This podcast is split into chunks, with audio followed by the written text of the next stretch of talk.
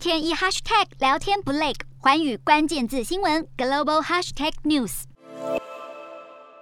乌俄战争爆发初期，法国总统马克宏曾经积极与俄罗斯总统普丁多次热线。然而，随着战事加剧，马克宏暂停了主动沟通的动作。双方最后一次通话是在三月二十九号。不过，马克宏上星期成功连任法国总统。于是三号，他再次与普丁通话，而且一讲就长达两个小时，仿佛想补足这一个多月的时间。而法国总统办公室事后表示，普丁仍对乌俄谈判保持开放态度，但强力要求西方停止军援乌克兰，并指控乌克兰态度前后不一，无心终结战事。普丁要西方停止对乌克兰的支持，但西方领袖显然不打算这么做。摆明挺乌反俄的英国首相强生三号对乌克兰国会表示，他相信乌克兰一定会胜利。同时承诺，英国将提供更多武器与资金援助给乌克兰，帮助乌国打赢这场仗。意大利总理德拉吉三号也表示，欧盟经历乌克兰战争引发的历史性挑战后，必须变得更强大，包括向东扩张、支持与阿尔巴尼亚和北马其顿开启入盟谈判，以及加强与科索沃和波士尼亚的谈判。同时，也希望乌克兰成为欧盟成员。看来，普丁要西方收手的心愿是无法达成了。